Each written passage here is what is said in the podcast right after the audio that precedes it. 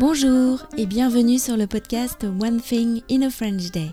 Aujourd'hui, mercredi 26 octobre 2022, cet épisode, le numéro 2177, s'intitule Polichinelle, roi des ficelles.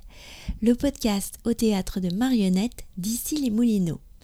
J'espère que vous allez bien et que vous êtes de bonne humeur.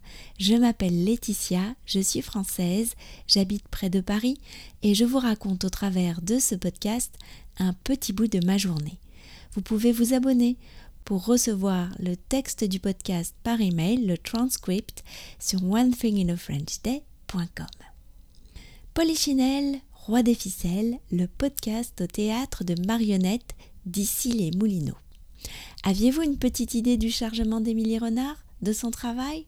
Oui Non? Aujourd'hui, nous allons lever le mystère et nous allons lever le rideau. Vous allez faire la connaissance d'Émilie et de ses marionnettes. On y va?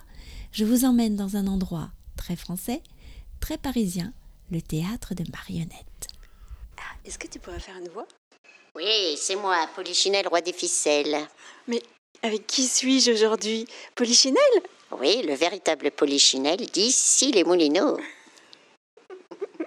Chers auditeurs, je vous présente non pas Polichinelle, mais Émilie Renard, qui tient le, le théâtre de marionnettes d'ici les Moulineaux, dans le parc Henri Barbus. Et euh, je viens d'assister à la première représentation du samedi après-midi à 16h30 avec une histoire qui s'appelait comment? La sorcière, m'as-tu vu? Je suis pas là. Alors, elle a eu beaucoup de succès, euh, cette histoire. Euh, Tu pourrais nous la raconter en quelques mots? En fait, il s'agit d'un échange d'identité. Euh, la sorcière jette un sort à la princesse et elles échangent leurs apparences. Donc, euh, au tout début de l'histoire, euh, la princesse apparaît en sorcière et il n'y a qu'une chose qui les différencie, c'est leur voix. L'apparence euh, a moins d'importance que la voix. C'est qui? C'est qui elle? C'est Sophie So- Sophie, c'est toi Oui, mon petit papa, regarde-moi dans les yeux. Euh, mais Par contre, toi, ton personnage principal, c'est Polichinelle. Oui. euh, en fait, euh, c'est un personnage qui est très européen. Il est parti au XVIIe siècle de, de Naples avec Puccinella et c'était les, les troupes de Commedia dell'arte qui partaient partout en Europe. Et donc en France, c'est Polichinelle, en Angleterre, c'est Punch, en Allemagne, c'est Casper, et puis dans les pays de l'Est, euh, c'est Petrushka. Et je crois en Espagne, c'est Don Cristobal. Voilà. Donc euh, j'aime beaucoup ce personnage parce que il est, pas vraiment humain et euh, Polichinelle de zèle, on sait pas euh, avec ma voix un peu de femme.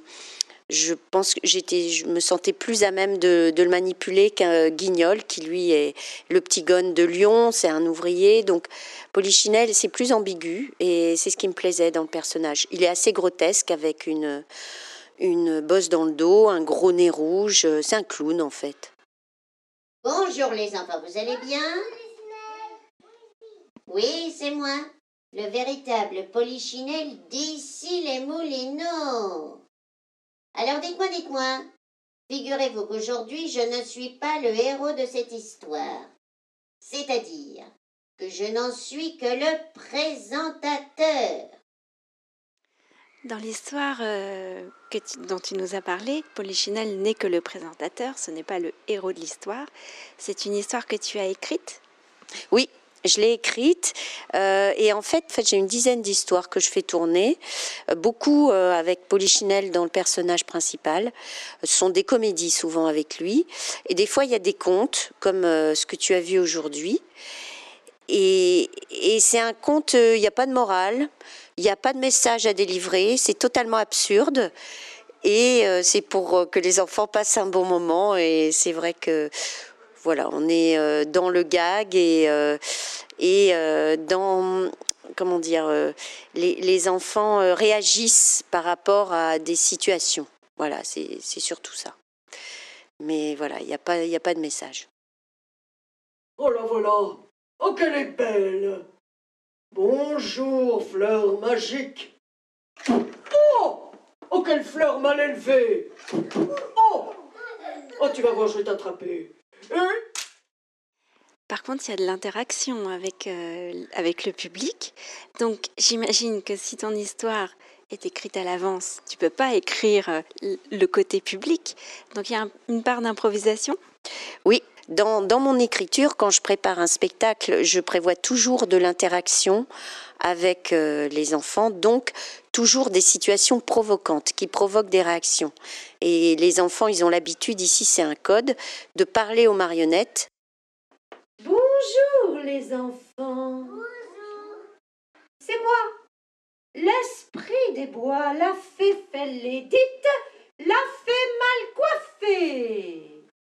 Euh, peut-être pas la première fois, mais euh, après, comme les marionnettes leur répondent, c'est la- c'est ma part d'improvisation, c'est de répondre au, du tac au tac. C'est ça qui, qui m'intéresse aussi.